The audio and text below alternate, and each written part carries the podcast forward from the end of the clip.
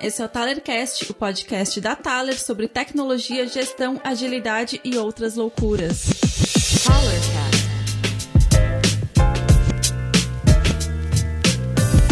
E aí, pessoal, bem-vindos ao Telecast. Hoje a gente vai falar de um assunto que é a nossa vida de hoje em dia, trabalho remoto. É isso aí. Estamos aqui hoje com a Tainá. E aí, Tai? E aí, galera? Bom, deixa eu me apresentar rapidinho pra vocês, né? Sou a Tai, trabalho na área de pessoas da Thaler, recrutamento e também sou membro do nosso Comitê de Diversidade e Inclusão. Ah, é muito bom. E depois estamos aqui com o Otávio. Fala, Otávio. Eu sou o Otávio, desenvolvedor aqui na Thaler e o quebra-galho da galera aqui quando precisa. Muito bom. Depois Sebastian Ferrari. E aí, Sebas? E aí, galera, beleza?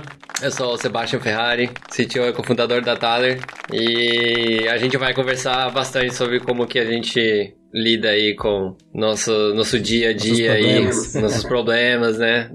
né? Todo mundo fala, né, que é muito legal trabalhar remoto. E é, é bem legal, é bem bom. Mas também tem que, tem, tem algumas coisas que ninguém te conta, né? É, e aí a gente vai falar um pouco sobre isso também. Hum, é isso aí. E aí estamos também com o Lenk. Fala, Lenk. Fala aí, galera, beleza? Sou o Lenk, sou desenvolvedor aqui na Thaler. Faz um ano já, participei de um podcast, minha segunda participação agora. Vamos aí falar sobre esse assunto que é tão importante. Bora! E também estamos aqui com a Fer. E aí, Fer? E aí, gente, tudo bom? Sou a Fer, faço parte da equipe de comunicação e marketing da Thaler, também faço parte aí do nosso comitê de diversidade. E estava olhando aqui, o último Talercast que eu participei foi exatamente há um ano atrás, veja bem, que foi o de autogestão. Ah, é. Então, voltamos aqui depois de um ano, fazendo meu aniversário, fazendo outro podcast. Que o próximo seja menos de um ano, né? Esperamos. e eu também aqui, Rafael Cáceres, que eu sempre esqueço de me apresentar. Sou CEO, sou também cofundador, tô aí trabalhando remoto faz um tempão e enfrentando um monte de problema também, como todo mundo. E também dou aula lá do Agilidade Remota no Software Zen, então tem bastante coisa para falar para vocês também aqui hoje. Primeiro começar falando assim, a Thaler, a gente já trabalha remoto desde 2017, né, Sebas? Isso. 2017. Acho que daqui só o Sebas tava, né, quando a gente migrou.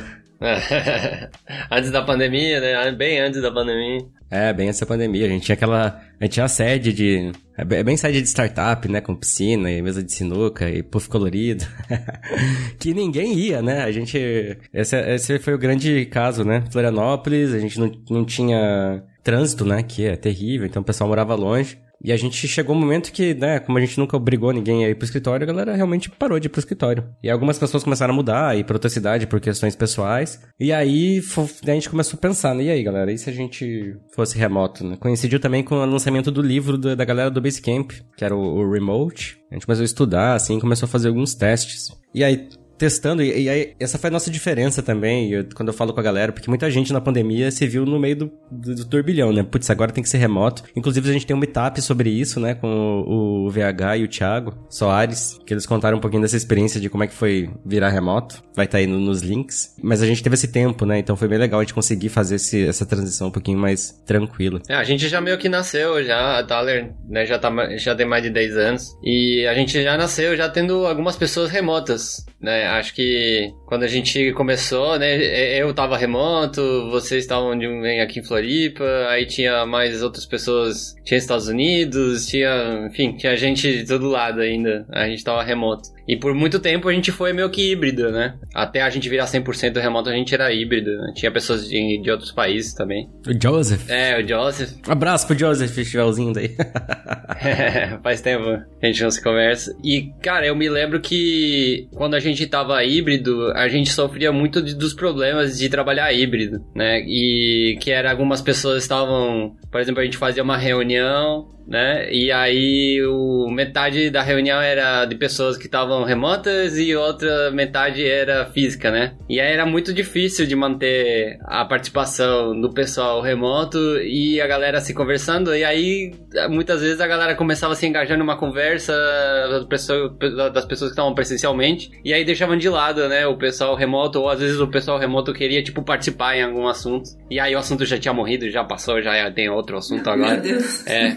Então era meio que era bastante caótico, assim, era muito difícil. A gente tentou levar por muito tempo, né? A gente andava com os computadores e carregando as pessoas pra cá e pra lá, né? Tipo, ó, oh, vou te levar pra sala. Aí a gente ia pra sala com uma pessoa. A gente queria comp comprar aqueles robozinhos, né? Que ele, a pessoa ia controlando. A pessoa mesmo vai andando, né?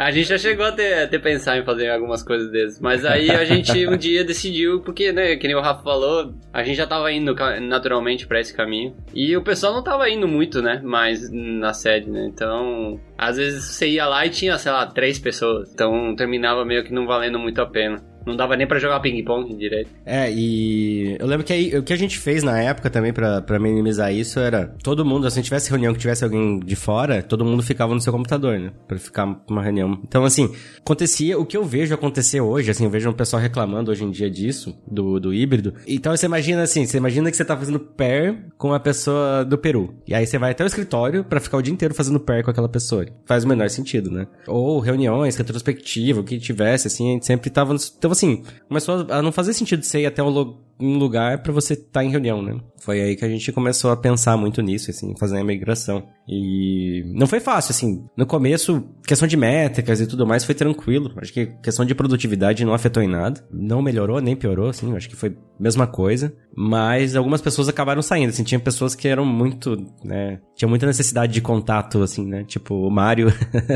Abraço pro Mário também. Foram algumas pessoas que não, não, não, não, não gostaram muito desse modelo de trabalho, assim, do remoto e decidiram é, sair. Por outro lado, a gente conseguiu, na época, como a gente não tinha tantas empresas que trabalhavam remoto, a gente conseguiu contratar muita gente também por causa do remoto. E foi muito legal, porque quando a gente começou a abrir vaga remoto, choveu, assim, de gente querendo entrar, porque as pessoas não tinham tanta opção, né? Então, assim, a gente, poxa, uma época, eu lembro que tinha uma época que a gente tinha pessoas de todas as regiões do Brasil, assim, foi muito legal isso foi feita uma parada intercalada também no começo, se eu não me engano, né? Teve até um post que foi feito na época, que vocês faziam tipo uma semana fora, todo mundo, ou fora do escritório, depois voltava todo mundo, fazia tipo uma retrô, sei lá, algo assim. É, foi. O que que rolou? É, a gente tinha um contrato de aluguel do escritório até março, sei lá, uma coisa assim. E aí a gente começou a fazer uma semana, aí a gente, tipo, uma semana remoto. Aí depois a gente aumentou pra duas semanas remoto. E aí a gente foi fazendo intercalado, assim, né? E aí até que foi um mês, aí acho que o último mês, que foi em fevereiro, ou coisa assim, a gente já fez full remote. Aí a gente decidiu assim, putz, não vamos renovar o contrato mesmo. E aí entregamos a sede e foi, assim. Esse foi o modelo, assim, a gente conseguiu fazer bem espaçado, assim, coisa que a maioria da galera não, na pandemia não, não conseguiu. E era muito estranho no começo, gente, porque você ia falar com um cliente, né? Gente que tava mais vendendo. Ah, onde é que é a sede de vocês? A gente não tem sede, a gente é remoto. Os caras ficavam tipo, ih, é golpe, né? São bot. São bot. É, os caras, é, era muito estranho para muitas empresas, assim, pensar que, pô, uma empresa remota, como assim? Que história é essa? Como assim vocês não têm uma sede? Com puff colorido, né? Então, foi, a gente sofreu, assim, um pouco no começo para fazer os clientes entenderem que, putz, não tem problema ser 100% remoto. Tava começando a ter várias empresas que trabalham remoto também, então... E aí o resultado, né, foi, foi, falou por si só, assim, mas... Uma coisa que a gente tinha também, que a gente fez, foi os encontros, né, que eram muito legais, é, que ajudavam também a gente conhecer o pessoal e, e tá falando mais com, com as pessoas, então isso ajudou demais também. É, isso é super importante, assim, eu vejo. Esses encontros, esses momentos pra gente se encontrar e, e tomar uma cervejinha ou um suco, enfim, é, trocar uma ideia, tocar um violãozinho, ou conversar sobre qualquer coisa, nada a ver, sobre a família, sobre a, a vida da pessoa, sobre qualquer coisa. E eu acho que isso, às vezes, é, às vezes não, geralmente isso gera, gera uma relação, né, um laços muito maiores, muito mais fortes, né, do que às vezes é muito remoto, assim, né, fica meio impessoal, assim, né, muitas vezes é só um colega de trabalho ali que eu me comunico pelo Slack e tal, mas quando você vê ali que é uma pessoa real e tal, você vê que a pessoa é baixinha, alta, né, enfim, é uma pessoa alegre, super não sei o que, uma pessoa, né, você, vê, você, você começa a entender, você começa a assimilar mais que é uma pessoa, né, e você começa a imaginar um pouco mais a pessoa do outro lado. Não é só a carinha, né, no notebook, andando pra lá e pra cá. A gente até meio que teve isso no, no último evento ali da Thaler, né? Sobre o Rasura, que foi uma galera assim que nunca tinha se visto ainda, apesar de trabalhar todo dia junto, e foi bem legal essa, essa troca de experiência, conversar e tal. É bem mais interessante no meu caso que ver vocês todo dia presencial, sabe? Provavelmente eu ia estar meio de saco cheio de todo mundo. Contável, assim, não, né? o Otávio, inclusive, na foto foi o que mais ficou distante. Vocês lembram é, disso? Acho que ele não cara, curtiu. Isolamento, isolamento social na foto. Vou botar a foto no post, Otávio, pra galera saber que é você agora. É, é só ver o que tá longe.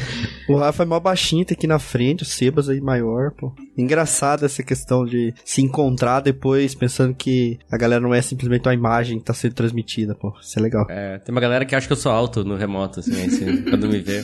Mas é bem legal, esse, esses encontros eu vejo em evento, assim, eu sou muito, gostava muito de evento, né, gosto ainda. E eu tenho muitos amigos que eu, que eu fiz em evento, assim, a pessoa que eu vejo uma vez por ano, né, fisicamente, assim, uma vez, duas vezes por ano no máximo, e, pô, só esse tempo, assim, já, já é suficiente para criar uma relação legal, sabe? E, e, eu acho que a pandemia roubou isso da gente, foi bem doído, né? E é uma das coisas que eu falo que a pandemia não, tipo assim, não foi sossegado pra gente, né? Muita gente acha, ah, vocês já eram remoto, não passaram perrengue, mas, pô, a gente se encontrava, a gente ia em coworking, trabalhar junto, a gente ia em café, a gente fazia um monte de coisa. Viajava, né? E, e de repente ter que ficar em casa também não foi, não foi legal. E agora a gente tá começando a uns pouquinhos, né? E muito além, eu acho, do trabalho remoto em si, né? Muita coisa mudou na vida pessoal da galera toda. Então, isso também impacta o trabalho de certa forma, né? Ou além de não ver as pessoas com quem trabalha, você também teve que deixar de ver muitas pessoas quem você gostava, né? Seus amigos, fora sua família. Então, acho que impactou muito nessa, nessa relação. Mas voltando ali à parte que a gente estava falando dos encontros, eu lembro que quando eu comecei a trabalhar na Thaler. Eu fui apenas em um encontro presencial, né? Que foi no final de 2019. E eu entrei, três meses já teve encontro e também ajudei a organizar o encontro. Então foi uma experiência muito louca, assim, e ver todo mundo pela primeira vez. Foi muito bizarro, porque eu vi uma galera lá que eu nunca mais vi por causa da pandemia, assim, né? Se eu não me engano, os encontros da Thaler eram anuais ou rolavam duas vezes ao ano, né? Então imagino que essa experiência, ela é uma integração, né? Importante para ter do time e tudo mais. E não só os encontros, mas is as coisas no dia a dia, né? Que na Thaler a gente tem, a, tem um cafezão, né? O que é o que rola toda sexta-feira, assim, que é pra ser uma conversa informal, óbvio. Que às vezes a gente sai um pouquinho do roteiro, mas é uma horinha ali que a gente sabe que a gente vai ter com o time, né? Pra conversar, pra interagir. Recentemente também a gente tá fazendo umas conversinhas, né? A Thay, principalmente eu e a Thay, estamos nesse complô que a gente usa muito, que a gente usa muito o Slack, então agora a gente tem uma sala do cafezinho que a gente chama, que é um derivado do cafezão, que é para ali durante o dia, né? Você às vezes tá no meio de uma atividade ou outra, tá num pomodoro, por exemplo, vai ali trocar uma ideia com quem tá online na sala, né? Ver o que, é que a pessoa tá fazendo, fala sobre alguma besteira do dia. Eu acho que essas coisas elas fazem muita diferença, né? Porque sai do nosso roteiro de só discutir demanda, só discutir atividade, só discutir task, tu tem a, a possibilidade de conhecer as pessoas, né, com quem você trabalha de fato. E esse cafezinho aí é uma, é uma fábrica de meme, né? Sempre sai uma thread interessante do Twitter ali, um print meio estranho, então vale a pena. Né? Eu acho que essa necessidade do remoto na pandemia, na maioria das empresas, foi um problema, né? O que foi legal na Thalia é que a gente pôde fazer é, suavemente, né? De uma maneira mais tranquila e, e, talvez por isso funcione tão bem, né? Isso coloca ali na gente, tipo, a necessidade de a gente saber lidar com as paradas é, assíncronas, seja com o trabalho, seja com a comunicação, né? Então, eu acho que a gente pode começar a falar sobre isso também, e assim, já puxando o gancho, né? Eu acho que a, a utilização de, das threads ali no Slack é uma coisa que a gente tem, assim, dominado, enfim, a gente tem conseguido manter a nossa comunicação bem fluida, é, mas assim, eu sei que não é todo ambiente que tem essa, essa questão, né? Não é todo assunto que a gente consegue conversar de maneira assíncrona também, né? Não sei o que, que vocês acham dessa, dessa parte, né? Eu tenho um exemplo interessante, Lenk, que eu entrei aqui em setembro, né? Vai fazer um ano agora. E eu tava numa empresa de Curitiba antes e eles estavam se adaptando ao, ao remoto por conta da pandemia. Então eles começaram a contratar gente de fora e tudo mais. Eu fui uma dessas pessoas e essa falta de preparação que eles tinham para o remoto dificultava muito. Assim, foi uma experiência horrível para trabalhar remoto. Comunicação com as pessoas, comunicação com o cliente, organização das demandas, é, era totalmente horrível. E depois eu vim para a Thaler e a Thaler já tá meio que nesse caminho antes da pandemia, foi uma experiência totalmente diferente. É algo muito leve aqui, funciona Uh, aqui a gente também não tem o, o, horário fixo e a gente consegue se comunicar muito bem com todo mundo, independente do horário que tu tá trabalhando ou não. É, é algo que funciona muito bem. Essa maturidade que a Thaler já tem com o remoto, é, para mim é bem impressionante. Eu entrei no, na, na Thaler no, no olho do furacão, né? No começo da pandemia, logo em março de 2020, e eu nunca tinha trabalhado remoto antes, né? Então, para mim, no começo foi foi um pouco difícil até conseguir conciliar, entender, né, como se organizar e é uma coisa que hoje em dia já é muito mais tranquila para mim, né? A gente acaba praticando muito autogestão, né? Que é algo que a gente fala bastante também. E eu entrei pra, na parte da contratação, né? E eu acho que sim, o trabalho remoto é uma coisa que influencia muito na contratação, sim, porque por dois pontos, acho principais, assim, porque muitas pessoas têm buscado o trabalho remoto, né? Principalmente depois da pandemia, enfim. E poder contratar remotamente me dá uma possibilidade de achar pessoas de vários lugares do Brasil né? Então tem uma muito mais possibilidade de trazer pessoas, o que é ótimo também para nossa cultura ter pessoas de vários lugares, né? Uma coisa que a gente gosta muito é, é isso, porque isso enriquece muitas ideias, né? Enriquece muito o nosso trabalho também. Então é uma experiência muito boa, contra para mim, né? Contratar remoto assim também. E vocês, contem aí como é que foi a experiência de vocês começando com remoto, gente. Quem mais quer dividir? Foi doído? Doeu muito? Na primeira, também a Thaler também foi a minha primeira experiência como como remoto. E antes, assim, no primeiro momento, quando eu preciso. Na verdade, lembrando melhor, eu trabalhei remoto tipo uma semana, acho que duas, foi bem no começo da, da pandemia. Só que, enfim, não, não, não durou assim, enfim, já tava em conversa com o pessoal e com a Thay. E aí foi, foi quando de fato comecei a trabalhar é, de maneira remota, né? E aí, nos primeiros dias, primeiras semanas, cara, eu lembro que eu colocava a roupa como se eu fosse sair. Tipo, ir pro escritório mesmo, sabe? Porque eu colocava naquilo na minha mente, putz, eu preciso levantar tal hora para que eu consiga sentar, tomar meu café e agora comecei a trabalhar. Começava a contar o tempo na minha cabeça e pronto, meio-dia paro, sabe? De uma maneira bem, bem como se eu estivesse lá fisicamente. Isso me ajudou bastante no começo. Hoje já não ligo mais tanto para isso, eu tô até de pijama. Agora eu trabalho de pijama, é? é. então, é, é, mas isso foi bem importante, assim, porque na mente da, da, gente a gente fica pensando, né? Gente, é difícil fazer essa ligação e virar essa chave do nada, assim, né? Então, para mim foi bem isso, mas eu acho que, é, de novo, volto a falar que a, a comunicação assíncrona foi o que, assim, mais me impressionou, assim, e é pô, eu acho que é, é o grande calcanhar de Aquiles quando a gente fala sobre trabalho remoto, cara. Se não tiver uma comunicação é, assíncrona que funcione, tipo, não importa se tem color, é, é, corredor colorido na tua casa, entendeu? Se você tem horário flexível. Se tu não se comunicar de maneira efetiva com o teu time, pô, algo tá errado, né?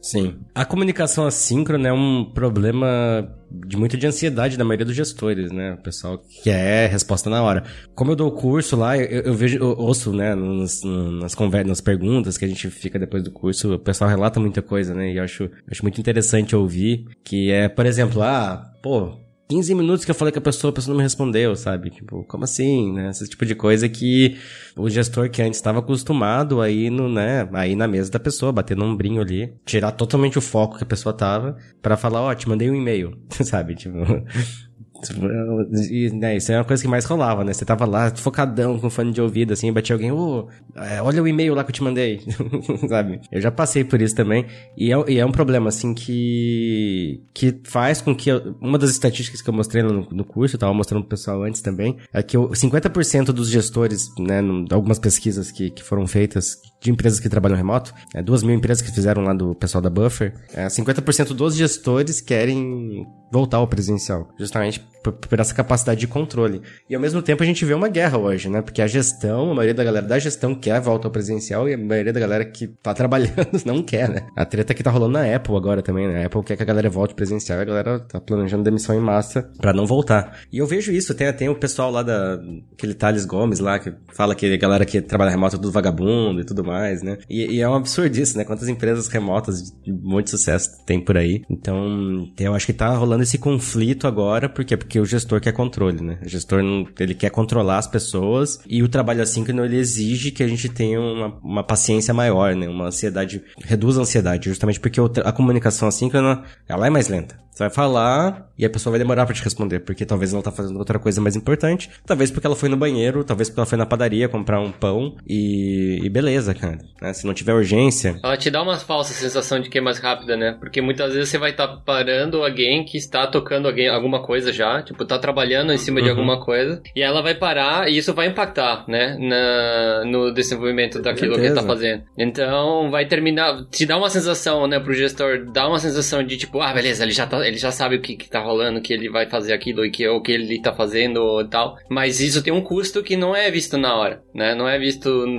de maneira imediata ali, assim como ele tá tendo essa, essa sensação de que é mais rápido, né? De que porque tem um feedback instantâneo ali, né? Tipo assim, sim, beleza, eu vi e tal, né? Tipo, eu vejo isso também, é, a gente trabalha... Eu vi, tipo, amanhã te respondo. Tipo. É, exato. E, e, e, assim, eu tenho visto vários, vários clientes que a gente trabalha e tal, que o pessoal praticamente é, só se comunica por call, né? Tipo, vamos fazer tal coisa, não sei o que, beleza, vamos marcar tal dia pra gente conversar sobre isso, sabe? Às vezes é, é, é, acho que é uma falta de saber que isso é possível, né? Que não precisa ter uma call com várias pessoas que muitas vezes estão lá só porque precisam estar alinhadas, né? Tipo, elas precisam estar lá né? Mas, mas elas não estão fazendo, elas não estão nem, elas não estão nem prestando atenção muitas vezes no que tá, no que tá acontecendo na call. Estão escrevendo e-mail, resolvendo outra coisa. Porque elas estão fazendo o quê? Estão trabalhando de maneira assíncrona, né? Só que não tem aquele momento que todo mundo está lá e todo mundo, né? E, e dá, dá aquela sensação de controle, né? De que, de que, bom, beleza, eu tenho certeza de que tá todo mundo nesse exato momento trabalhando, me escutando. Cara, eu tenho uma dúvida e aí perguntar para vocês como era, porque essa comunicação já funcionava antes, né? E por isso que foi tão fácil, entre aspas, mudar para o modelo remoto. Essa necessidade de todo mundo estar tá na mesma página já era no presencial, na Thaler. Tipo, pô, vamos tomar uma decisão importante aqui, fecha as portas, todo mundo aqui, é, vamos fazer uma parada sync e o que não era assim que é, não precisava, tipo assim, a minha pergunta é basicamente como que foi essa transição? Tipo, as coisas começaram a ser assim que depois que foi remoto? Ou sei lá se tem essa pergunta, mas tem como ser assim que presencial? Cara, uma, uma, uma, das coisas é que quando a gente já tinha. O cliente que a gente tinha já era remoto, né? A gente não tava lá dentro do cliente, geralmente. Então, o trabalho já era remoto. A gente tava aqui em time, mas o cliente tava, tava lá fora, né? Então, assim, era uma coisa que já acontecia, né? E aí, eventualmente, o cliente queria que a gente estivesse lá dentro e tudo mais. Até já tem até umas coisas bizarras que rolaram do cliente querer que a gente fosse trabalhar lá e exigir por contrato que a gente fosse trabalhar presencial. Aí a gente ir e o cliente nunca tava lá. e aí a gente parou de ir, ele demorou tipo dois meses para perceber que a gente não tava indo, né?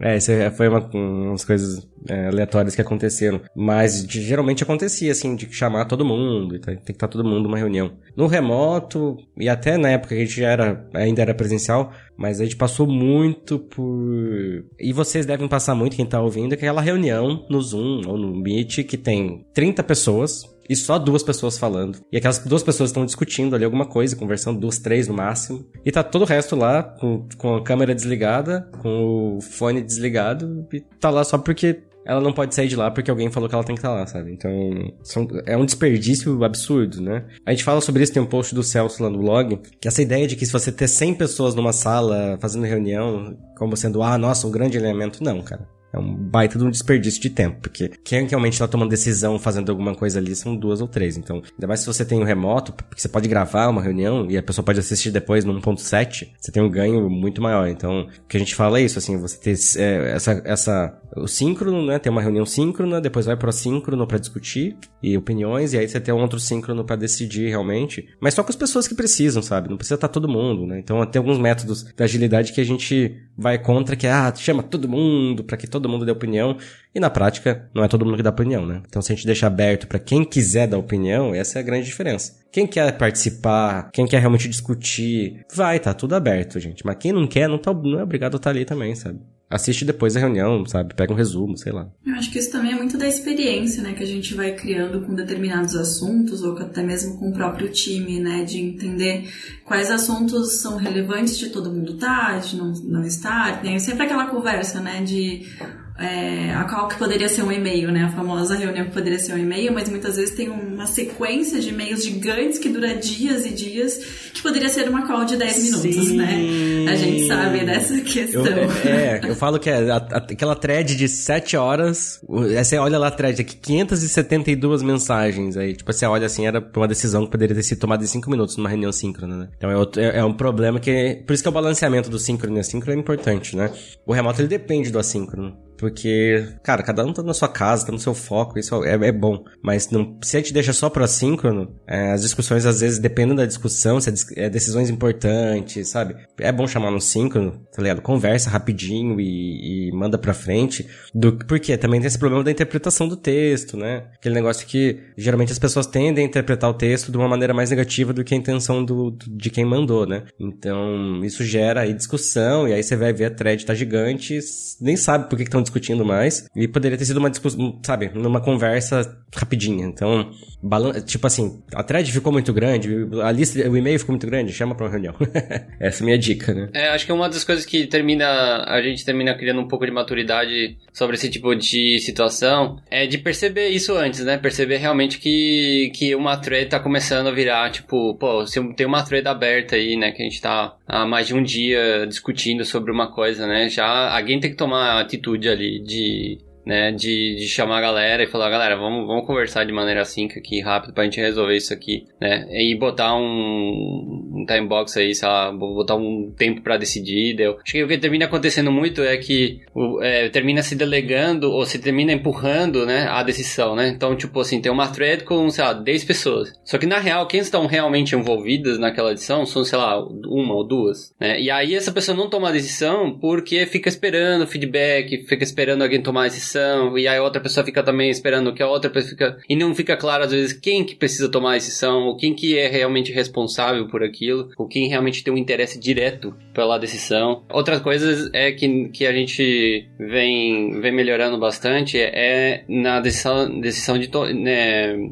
é, tomar decisão descentralizada, né? Até aqueles momentos onde a gente fala assim, beleza, vamos abrir uma thread pra gente decidir juntos. E aí vira uma decisão democrática que leva tempo e estudo e tal, né? E muitas vezes é, o que a gente precisa é tomar uma decisão, né? O quanto antes e a gente gerar um aprendizado daquilo, né? Tipo, a gente tomar a decisão, experimentar e, e depois a gente né, ter um feedback. Ou seja, a gente não precisa de ter um quórum de 100% pra gente poder tomar uma decisão. Às vezes a gente precisa que alguém diga, cara, não, não concordo com aquilo por tal e tal coisa, né? Mas não de fazer ao contrário, né? De falar assim, não, eu preciso que todo mundo concorde com isso aqui pra gente poder andar, né? Às vezes a gente pode, em alguns casos é melhor inverter. Aqui na Thaler a gente meio que tem os dois, né? Às vezes a gente tá numa thread ali que tá se estendendo, a gente pega quem tá mais interessado naquele ponto da thread chama por uma call, ou a gente tá numa reunião ali no Meet da vida e a gente fala, ó, isso tá se estendendo demais, vamos abrir uma thread lá e resolvemos isso com, com o tempo. É isso aí. É porque quando precisa de discussão, assim, mais tempo, vai pro síncrono, né? É melhor escrever, a gente consegue elaborar melhor, consegue pensar melhor o que vai, né? E também tem um lance de, de pessoas que até que tem é, pessoas mais introvertidas, né? Conseguem se expressar melhor também no assíncrono e tudo mais. Mas às vezes quando, é, quando se estende demais, acaba ficando ruim, porque aí a decisão não chega, né? Então botar tempo, né? Então é, esse, esse, é- é- esse ciclo, né? Síncrono a síncrono, eu acho que é importantíssimo pro remoto funcionar. E que não é, não é fácil, né? É você saber identificar e às vezes é ser o chato, né? Isso é uma das coisas que eu, falei com o pessoal no curso também, que é... Às vezes tem que ser o chato, porque tá lá rolando atrás, gente, vamos pra uma call? Aí, Pô, de novo, chato querendo um call, né? Ou aquela que encerra a reunião, né? Fala, gente, É. chega. E, e outra que é o contrário, né? Pô, tá na reunião, pô, a pessoa pedindo pra abrir thread de novo, né? sabe? Mas, mas às vezes a gente tem que ser, né? Porque senão, senão o negócio não não resolve.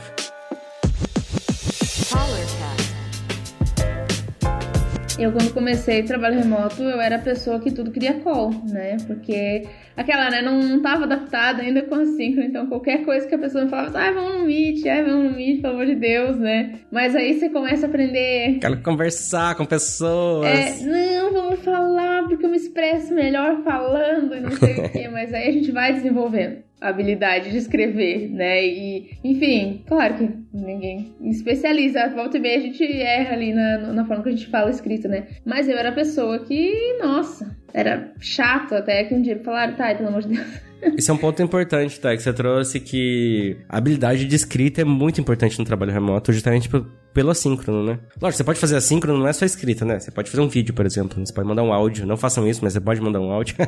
mas a habilidade de saber escrever, de, sabe, de sintetizar a ideia em escrita é importantíssimo, né? Justamente porque a gente tende a ser mais prolixo no, quando a gente tá falando, né? Que nem agora.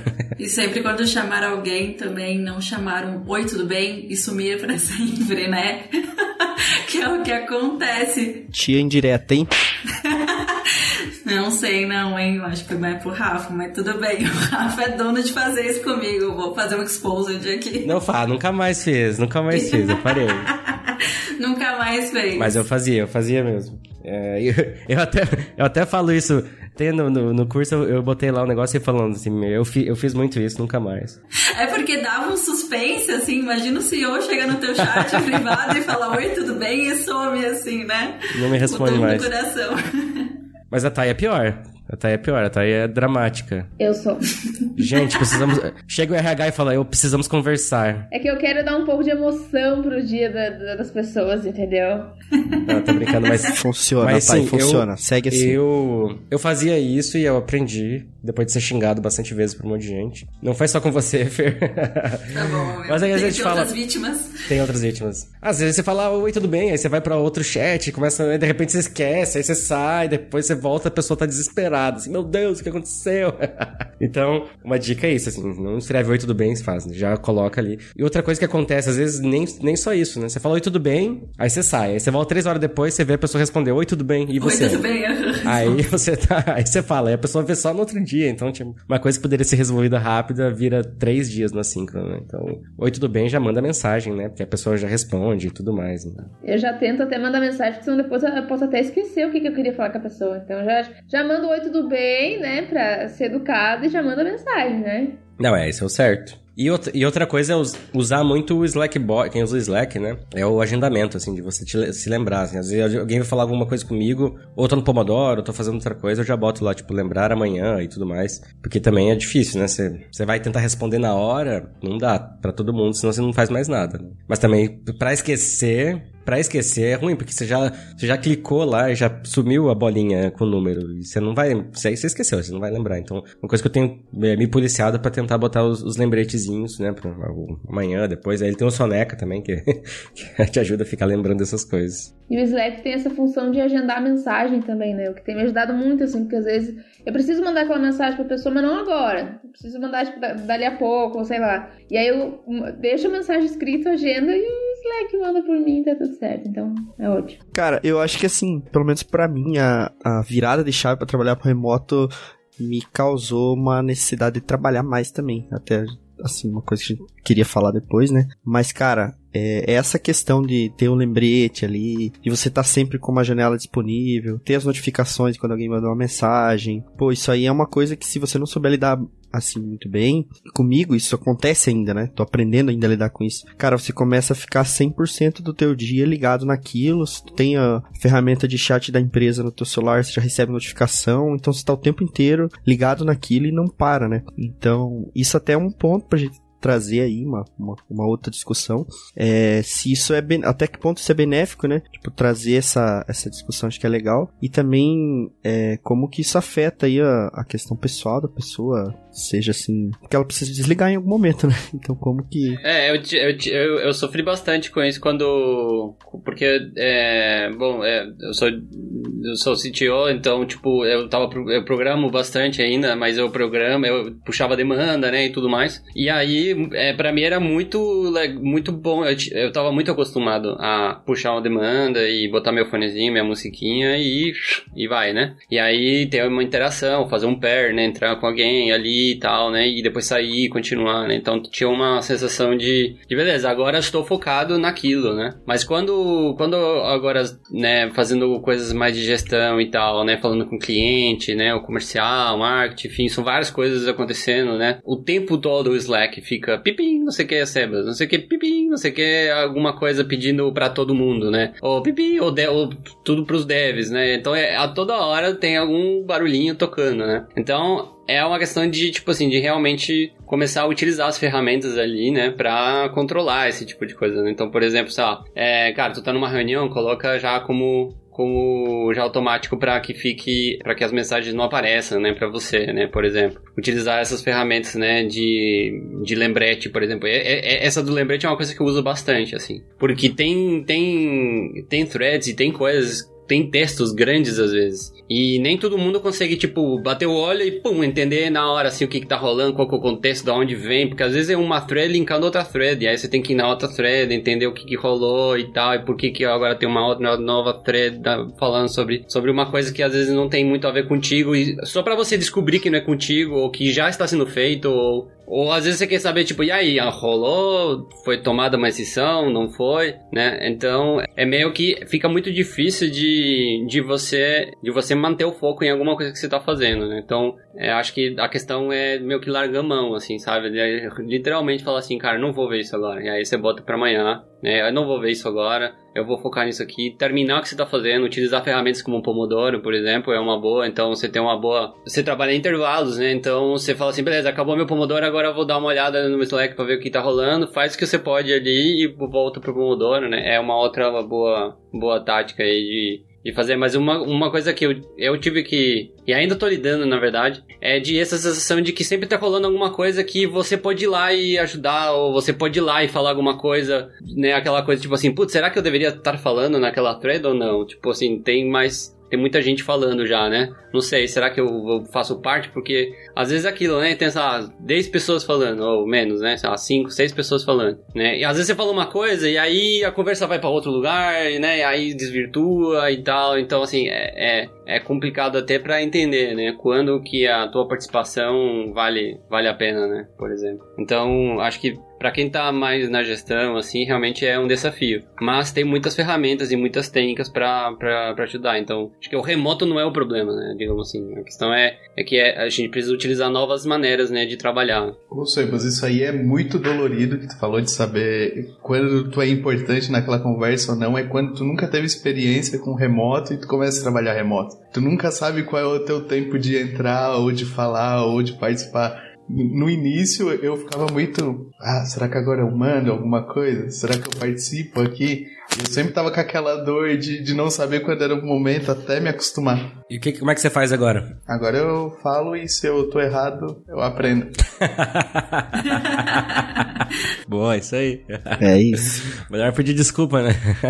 eu acho que é uma discussão bem parecida com o que a gente tava falando de síncrono e assíncrono, né? Que é a gente saber equilibrar a hora de parar, a hora de part... e a hora de, tipo, entrar com tudo, né? Isso vale para as discussões e também aqui na Tala a gente tem horário flexível, não sei se tem as pessoas estão escutando, mas aqui a gente trabalha com horário flexível, então tem pessoas que trabalham melhor de manhã, tem pessoas que vão até à noite, e, então assim, saber a hora de parar é uma coisa é bem importante que o, que o remoto também possibilitou a gente fazer, né? Então, assim como o equilíbrio na hora de você saber que tem que chamar para o síncrono ou levar para o assíncrono, também a gente precisa ter o equilíbrio nossa, de saber a hora de desligar a chave, descansar, caminhar com o cachorro, ir na praia, fazer alguma coisa, né? É, porque senão a gente se empolga, né? Às vezes você tá ali no negócio e daí vai surgindo outro, vai surgindo outro, vai surgindo. Então você tem que saber o tempo de parar ali. É, eu acho. Aí eu, eu fico pensando por que, que muita gente é contra o remoto, porque é, acaba pelo menos para nós aqui, assim, vou falar de mim, né? Pô, tô trabalhando muito mais do que antes. Será que o Rafa trouxe um assunto interessante, que é a falta de controle de quem tá num level acima, né? Empresas horizontais, como aqui o caso, tipo, talvez seja diferente. Mas mesmo assim existe ainda uma, uma resistência, será assim? Não sei, no LinkedIn, na galera aí que tipo, cara, o remoto ele não funciona mais, ele só foi uma necessidade para aquele momento e agora vai acabar. Não sei o que, que vocês pensam sobre isso. Cara, eu vejo que as pessoas estão se acostumando ainda, né? Mas é, eu, eu tenho, tenho algumas estatísticas interessantes, assim, sobre isso. Não vou entrar no detalhe aqui, mas o que eu vejo, tá? A maioria das, da galera que tá trabalhando remoto prefere trabalhar remoto. e quem, tá, quem, é, quem é gestor costuma querer presencial. É, ao mesmo tempo, a galera que tá trabalhando, ela, elas, eles estão relatando que estão trabalhando mais. E muito da parte do trabalho a mais não é só o trabalho, é sim, é sim mostrar o trabalho. É conseguir mostrar que está trabalhando, né? É, que é uma dificuldade. É, que aí entram questões de é, também a pessoa achar mais difícil de subir na carreira, porque não tem tanta visibilidade, né? Não tem tanto contato com, com as pessoas da empresa. Então eu acho que tá muito estranho ainda tudo isso, assim. Acho que ainda não, não, não existe definição. Mas eu vejo que a maioria dos lugares onde o pessoal tá voltando presencial, é, ou alguém falando de mal de trabalho remoto, eu vejo que, assim, em peso é o pessoal defendendo, né? Trabalho remoto, home office. Justamente porque, com todos os problemas, cara, você sair de casa todo dia, pegar trânsito, pra ir num lugar e, e entrar em call, ainda assim não, não tão vale a pena, né? Pra quem tá todo dia passando por isso, porque, cara, dependendo, se você mora perto, beleza, mas assim, dependendo, você tá perdendo uma, duas horas por dia se locomovendo. Dependendo do tamanho da cidade, dependendo de onde você mora. E, pô, isso não é bom, né? Então, para você ir lá e talvez nem precisava, né? Geralmente não precisa. Então tá cada vez mais o híbrido vindo, né? Tipo, ficar um dia, dois. Todo mundo que defende o trabalho presencial geralmente fala sobre o cafezinho, né? A discussão que rola no cafezinho, a discussão que rola no. no né? No, em inglês, geralmente eles falam do water cooler, né? Do, do, do negócio d'água. E aí você pensa assim, será que realmente, por causa dessa discussão, vale todo, todo, todo esse empenho de ter uma empresa presencial, de você não poder contratar pessoas é, de outros países ou de, de lugares remotos, né? Lugares mais distantes, é, de você ter acesso a talentos do Brasil inteiro, do mundo inteiro, se você quiser, porque talvez surja uma ideia quando a pessoa tá no cafezinho, porque é tudo trade-off. Lógico que essa, essa conexão que existe quando você tá no presencial é muito maior. Mas também existe aquela questão de, pô, você pode não gostar das pessoas que você trabalha, né?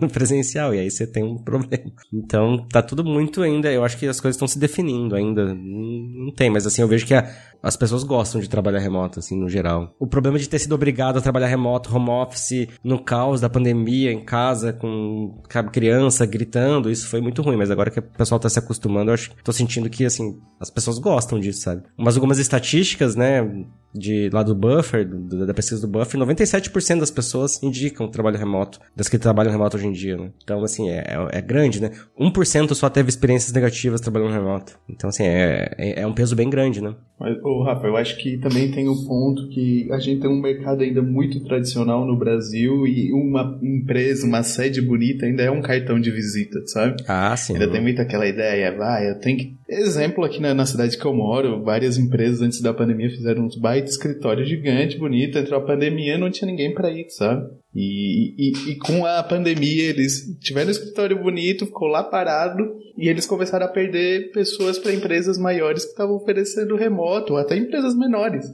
Mas só pelo remoto. Ninguém queria saber. A pessoa que trabalha não queria saber do escritório bonito. Mas, contrapartida, os clientes das empresas aqui olham muito. Ah, a empresa que eu tô trabalhando já viu a sede que ela tem, não sei o quê. Ainda tem muito, acho, esse pensamento enraizado.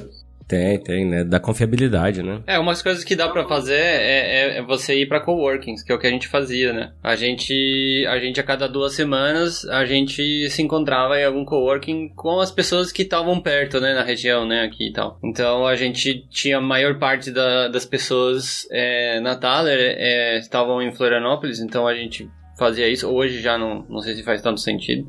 A gente teria que ver isso aí, né? Se aí, quando a gente voltar a fazer, né? Não tem nenhum dev em Floripa mais. É, pois é. É só gestão, né? É, então hoje já mudou, né? Então como é que seria? Isso vai ser um novo capítulo aí pra gente contar no próximo. é, cara, essa questão. Eu tava conversando ontem com uma pessoa também que falou isso, assim, que o pessoal tem muito. Ah, mas, tipo assim, tem que valorizar as pessoas da cidade e tudo mais. Só que, beleza, as pessoas da cidade também trabalhar remoto pra, pra empresa de São Paulo, né? Pra empresa de, sabe, dos Estados Unidos, da Europa. Então, meio que a disputa virou global, né?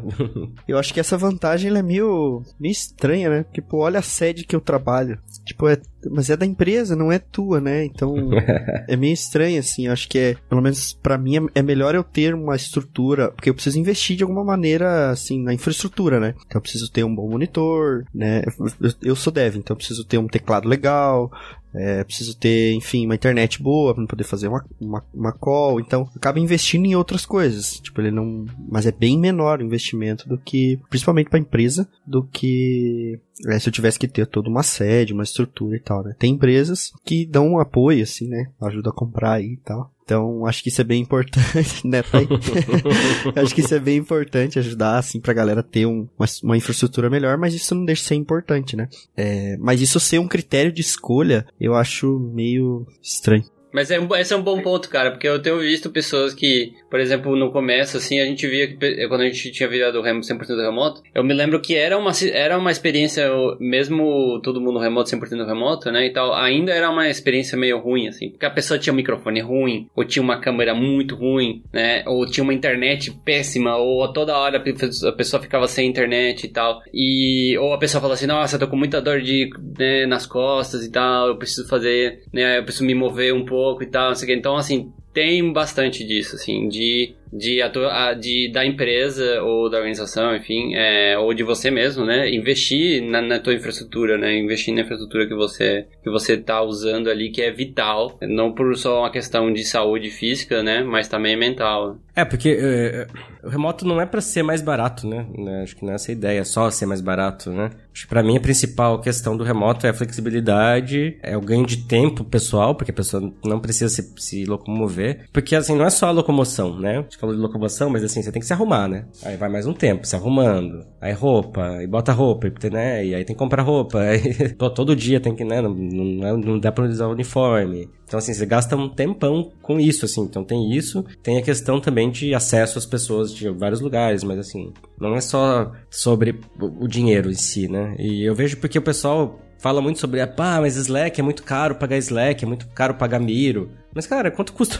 Você precisa ter um quadro branco numa empresa. Quanto que, você... quanto que custa? Sei lá, pagar aluguel, tá? botar o quadro na parede, fazer as pessoas irem até lá. Sabe, é muito mais barato do que pagar um. É muito mais caro do que pagar um Miro. Né? Você, você, você pagar um Slack é muito mais barato ainda. Então, as pessoas não botam isso na balança. Ah, mas é muitas pessoas. Tá, mas beleza, você tem 3 mil pessoas. E uma sede para 3 mil pessoas, quanto custa? Com certeza é mais caro que o Slack. Então, essas coisas que o pessoal não bota na balança, né? É, só fala, só fala sobre o valor absoluto final, né? Tipo, ah, nossa, é muito caro. É, e pensar que assim, tem que pensar também que, ou lembrar, né, que tem muitas, muitas, muitos projetos enormes, né, a gente vê no, no mundo open source principalmente, né, que o pessoal trabalha e constrói coisas, assim, enormes, né, e que pessoas que, é, coisas que, que as pessoas utilizam, né, software que as pessoas utilizam o dia todo, e são feitos de maneira descentralizada, são feitos de maneira remota, né? Então, assim, não é uma coisa que é. Nossa, agora. E assíncrono. É, e assíncrono, né? Então, assim, não é uma coisa que tá surgindo agora, né? Tipo, o Linux foi feito num grupo de, de e-mails ali, trocando e-mails e tal, né? IRC. É, usando IRC, né? E tal. Então, assim,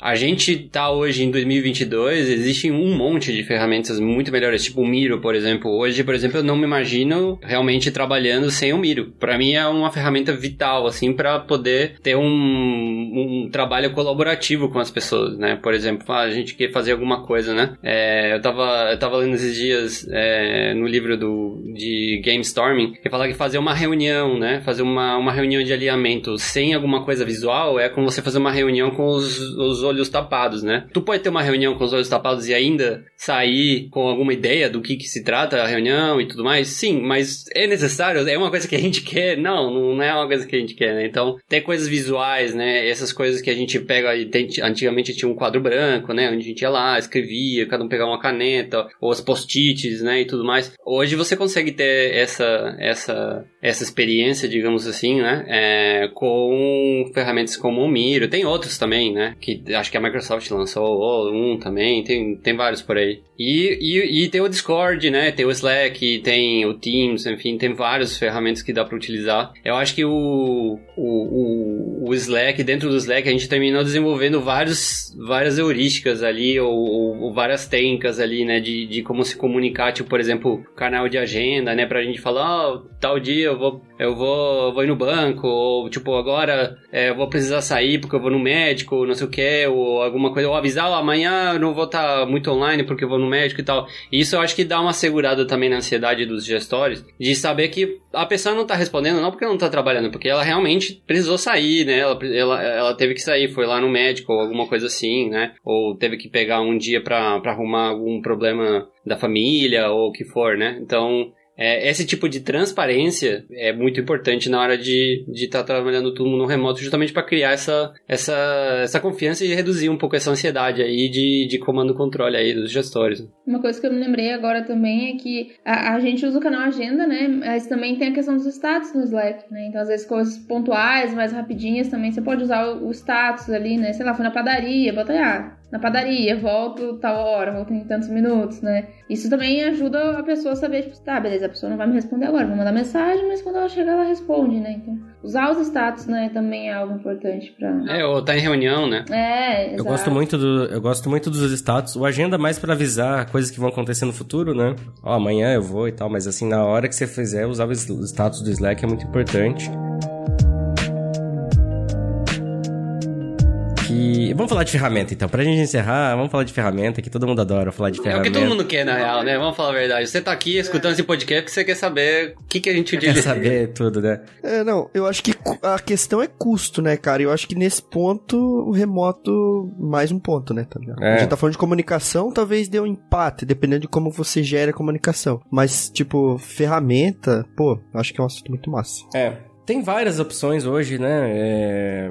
Por exemplo, o, o, o, Teams, né, da Microsoft Teams, ultrapassou o Slack muito longe já, assim, já é a ferramenta mais usada de chat do mundo. Porque, né, da Microsoft, né, a Microsoft tá liberando com, com a assinatura do Office, então eles estão tão, tão dando meio que de graça pra uma galera, assim, pra, né, estilo Microsoft, né, pra viciar, né. é, como fez com o IE lá atrás, né, mas assim, já passou muito, eu acho que o Microsoft estava com, o Teams estava com, sei lá, 200 milhões de usuários ativos e o Slack tem 10, sabe, uma, uma parada absurda, assim. É, mas vai melhorar, né? Eu acho que o Teams está melhorando, tem, tem um monte de coisa legal lá acontecendo. Mas o Slack ainda, assim, para empresas mais de inovação, assim, eu acho que é o, é o... E ter sido comprado pelo, pela Salesforce também ajudou bastante. Mas já tem muita coisa parecida, né? Então usar status é, é muito importante. Tem ferramentas que já conectam e te dão o status automaticamente. Então você pode conectar, por exemplo, o Slack com o Google Calendar. E se você tá numa reunião, ele já bota lá nos teus status que você tá numa reunião. Isso ajuda muito, porque você vai falar com a pessoa, você já vê que a pessoa tá numa reunião reunião, ela não vai te responder porque ela tá na reunião. E se ela responder é porque ela, né, não tá prestando atenção na reunião, aí você já pode falar, gente, presta atenção na reunião. Brincadeira. é. Ou sai da reunião, o, né, então. É, a integração do calendário é ótima, assim, ele te avisa, assim. Eu vejo que o Slack é muito como essa ferramenta que é o, a fonte única de verdade, né? É, é, é teu, teu ambiente de trabalho, o Slack, ou né, o, o, Teams pode ser, né, mas tem um chat e ajuda demais a você ter esse ambiente que é ali que as coisas acontecem, é o escritório virtual. Tem gente brincando lá, metaverso, tem o é, Growth Town, né, como é que é o nome? Eu, particularmente, pra gente não funcionou tão bem assim, mas justamente porque o remoto é uma nova mídia, né, é um novo jeito de se trabalhar que tá se descobrindo ainda, eu acho que vai mudar cada vez mais. Mas essa integração, né? É, você trazer fontes de informação, jogar elas no Slack, para que as pessoas tenham isso, né? Information Radiators, né? É, trazer informações do Gira, do, sabe, de onde for, jogar ali dentro, ajuda demais. Eu tenho usado uma ferramenta que chama Reclaim, é reclaim.ai, né? .ai, uma coisa assim, que ele me dá opções, assim, de, de status também. Ele, ele consegue identificar que tipo de reunião eu tô e botar o status Slack dependendo da reunião que eu tô. Eu uso o Rescue Time também, que controla o que, que eu tô fazendo. E aí ele também, dependendo se eu tô, se eu tô em sessão de foco, ele faz automaticamente sessão de foco e já bota no Slack. Então tem muita ferramenta que ajuda a gente nisso, né? Então eu queria que vocês falassem aí pra finalizar, cada um falasse uma ferramenta que gosta bastante aí pra gente deixar pro, pra galera. Cara, ainda, eu queria falar sobre o Slack um pouquinho mais. Ah, não, Slack eu já falei. Não, brincadeira. que é a ideia da gente conseguir arquivar as conversas ali, de uma. Arquivar não é a melhor palavra, mas conseguir voltar numa conversa que a gente teve exatamente do ponto que a gente parou, é uma coisa que, se a gente não tivesse remoto, ele não conseguiria fazer. Ou conseguiria, mas de uma maneira mais difícil, né? Então tem muita coisa rolando, né? Até o Sebas falou isso, cara, parece que sempre você tá perdendo uma conversa legal que você poderia estar tá tendo. Então, você conseguir ter isso num lugar só e olhar aquilo de uma maneira ampla, pô, o direta também é muito, é muito legal, assim, né? É, além daí de, de outras ferramentas. Cara, eu vou ir pro lado mais dev aí, já que o Rafa pediu pra dizer uma, que é uma que eu tenho usado aí faz pouco tempo, que é um automatizador de task aqui, é pro Linux, né? Que é o Xdo, Xdo Tool, não sei como é que fala exatamente. Vai estar tá aí, vai estar tá aí, vai estar tá aí no show notes no link aí. e é uma ferramenta que automatiza, assim, via script bastante coisa. Então, uma delas que eu uso, assim, eu ligo meu PC, eu já coloco ele para abrir todos os workspaces que eu utilizo, o meu desktop, o Slack numa outra área de trabalho, o Discord no monitor da direita, e ele faz isso muito bem, é como se fosse um robozinho que faz isso automático, né? É, e enfim, várias outras tarefas assim que ajudam a, a gerir esse tempo que eu tô, enfim, remoto e tal. Eu acho que, assim, ele, a, além de, de ajudar bastante no trabalho remoto, ele também é uma ferramenta muito boa, assim, para automatização e tal, do script. Mas, enfim, é uma parada que eu vejo que tem, tem me ajudado bastante, porque tem economizado bastante tempo na hora de eu voltar numa sessão que eu tava trabalhando, enfim. Isso aí. E o Discord, né? Eu acho que é uma coisa que a gente tem usado bastante, principalmente fazer pair a abertura dos canais ali, né? Então tu tem canais abertos, você pode entrar em qualquer momento, você vê quem tá em qual sala, vê é, se quem tá compartilhando a tela, tu consegue usar o push to talk, que é uma ferramenta que o Slack ainda não tem, né? Naquele canal de voz. Acho que o push to talk pra gente que tá o tempo inteiro teclando, barulho do teclado é muito chato, né? Então o push to talk é uma ferramenta muito massa, não sei nem se o Zoom tem isso. Então achei essas duas aí como destaque. Ah, vou falar um pouquinho aqui. A gente já falou muito do Miro. Pode falar do Miro, Rafa? O do Miro já foi também, né? Não pode Falei mais. bastante do Miro. Eu gosto do Não, Miro. Mas não, mas eu acho que eu acho que o Slack, assim, na Thaler e o Miro são nossas ferramentas principais, assim, tanto por serem colaborativas quanto a imensa possibilidade que a gente consegue fazer, porque a gente está aqui em times completamente diferentes de marketing, de pessoas, de pessoas desenvolvedoras, e a gente, todas essas áreas, elas conseguem usar essas ferramentas, né? Cada uma com as suas características e necessidades, mas, cara, o Slack é uma ótima ferramenta e vem, né, se desenvolvendo cada vez mais, é, mas exatamente isso por histórico, assim, você consegue separar em salas, ou seja, nem todo mundo precisa estar em todas as salas, em todos os canais, sempre ativo, então dá para separar dessa forma. Em relação ao Miro, eu trabalho com a Pri, né, que é a minha outra pessoa da equipe, é, cara, a gente tem toda a nossa documentação de marketing lá da Thaler, e não só de uma área específica, por exemplo, que a gente está começando a trabalhar com inbound marketing agora, né?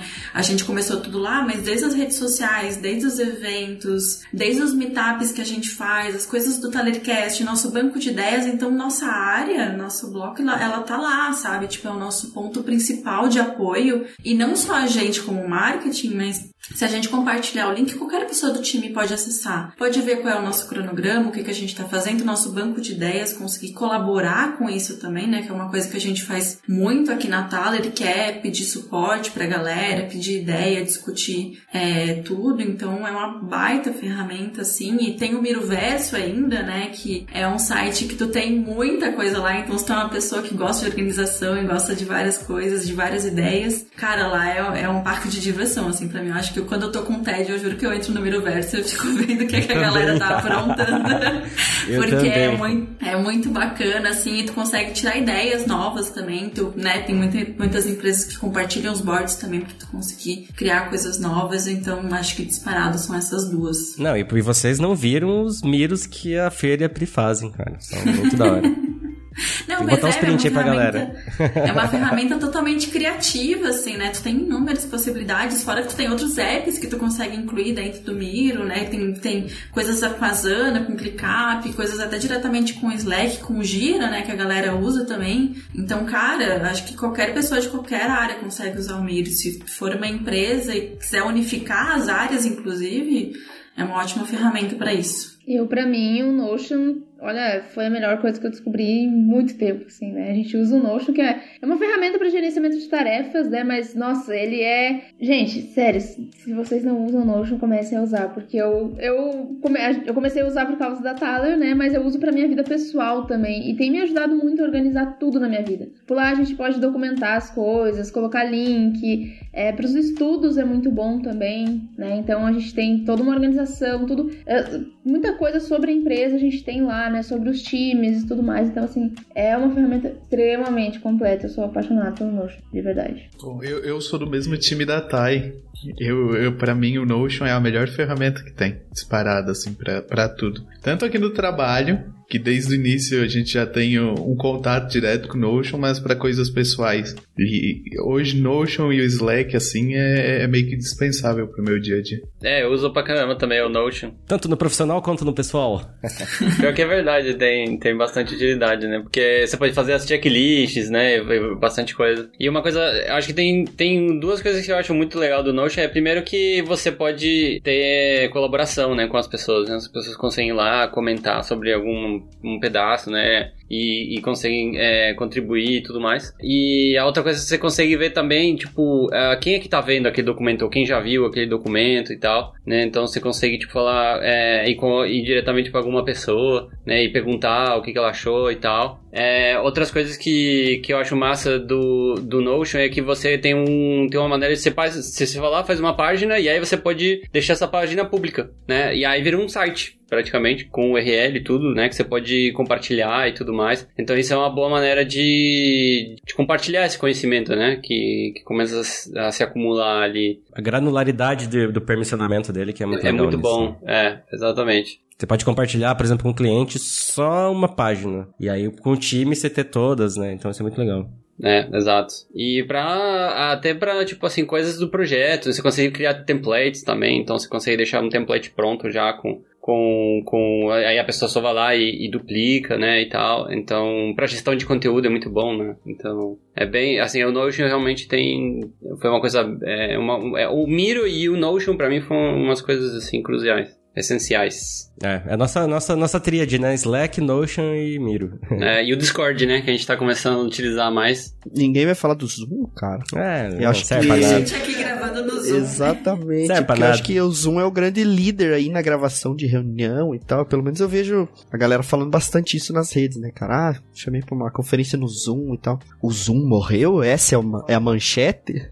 Não, eu vi, eu vi até o pessoal falando que estão testando ali, usando o break, breakout rooms do, do Zoom, que é, né, salas simultâneas, pra fazer pair também, em vez de usar o Discord. Que aí fica todo mundo no mesmo lugar e tal. É uma, é uma opção também. Mas sim, o Zoom a gente usa principalmente pro gravar, mas tem o Meet, né, que eu acho que não fica tão pra trás mais. É, a parte ruim é aqui do browser, o Meet, né, pra mim isso atrapalha bastante.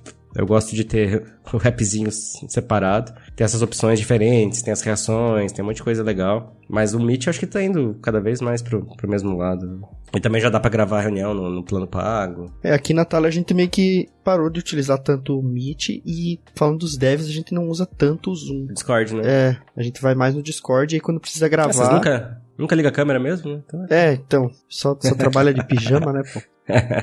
Mas assim, a gente tem, tem um Discord, por exemplo, que é com o cliente, né? O próprio cliente criou, inclusive. Então, quando precisa gravar, é, a gente utiliza alguma ferramenta externa, né? Se vale a pena mencionar, inclusive OBS, enfim, qualquer outra coisa que grava tela e grava voz, né? Então, é meio que o Meet ou o próprio Zoom. Hoje, é, pelo menos pro meu uso pessoal, é, não são tão, tão fortes assim, né? É, e tem uma coisa que acho que a gente não chegou a falar muito, mas um- uma das coisas que é, você precisa quando tá todo mundo remoto é irradiar informação, né? Justamente para não ter essas calls, né, com todo mundo, para mostrar slides e relatórios e tal. E então tem, tem muita automatização, né, que, se, que, você, que você pode fazer com, com bots, né, e tal. A gente usa a gente tem um produto que chama Flow Climate que manda pra gente ali, né, um, a gente tem um bot ali que ele fica mandando se- é, informações, né, essenciais aí pro fluxo, né, pra, pra parte de gestão, para os devs também saberem como é que estão as coisas, quais são as coisas que estão sendo feitas naquele momento, e aí o próprio pessoal já interage, né, abre uma thread diretamente, né, em cima da mensagem do,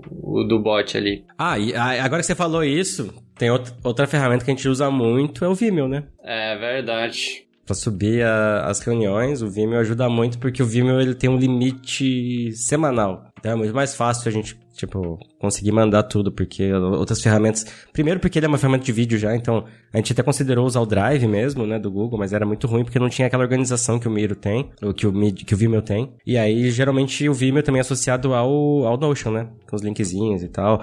O legal do Vimeo é que dá pra botar senha, né, no vídeo também, que é bem legal. Não precisa ser necessariamente compartilhando com e-mail. Então isso ajuda muito a compartilhar com os clientes. Então o Vimeo é outra ferramenta que a gente usa muito. Eu acho que no geral, assim, né? Falando que o Sebas falou, qualquer automatizador que a gente tiver, como a gente tá remoto, cara, é legal, assim, alguma coisa que te avise que algo tá acontecendo, que você precisa fazer alguma coisa. Então, Information Radiators. É o que a gente precisa. Porque no físico a gente tem, é, que é a parede, né? Information Radiator é a parede no, no mundo físico. Nosso remoto, a nossa parede é o Slack, né? Então a gente tem que pegar esses caras e botar tudo lá.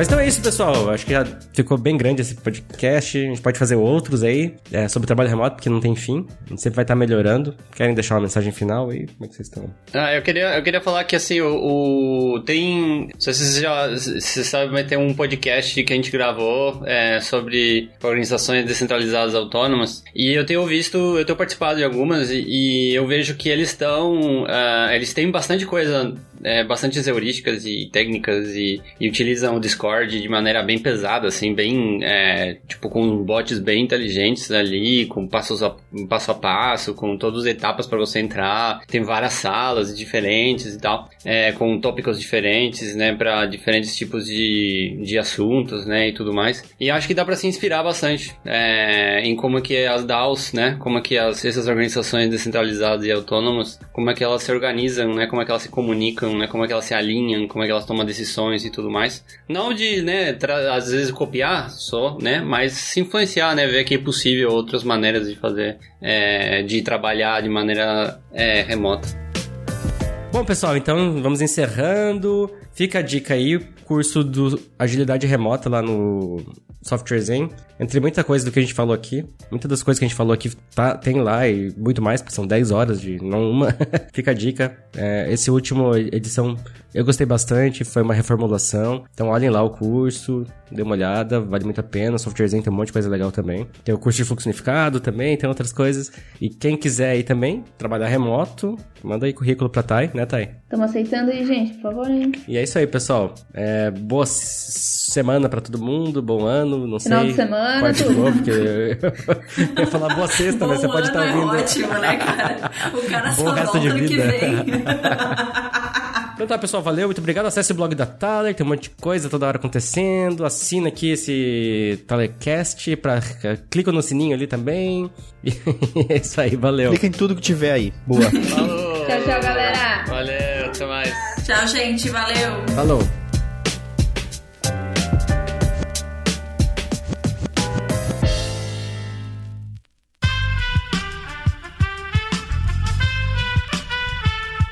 Podcast foi editado por Aerolitos Edição Inteligente.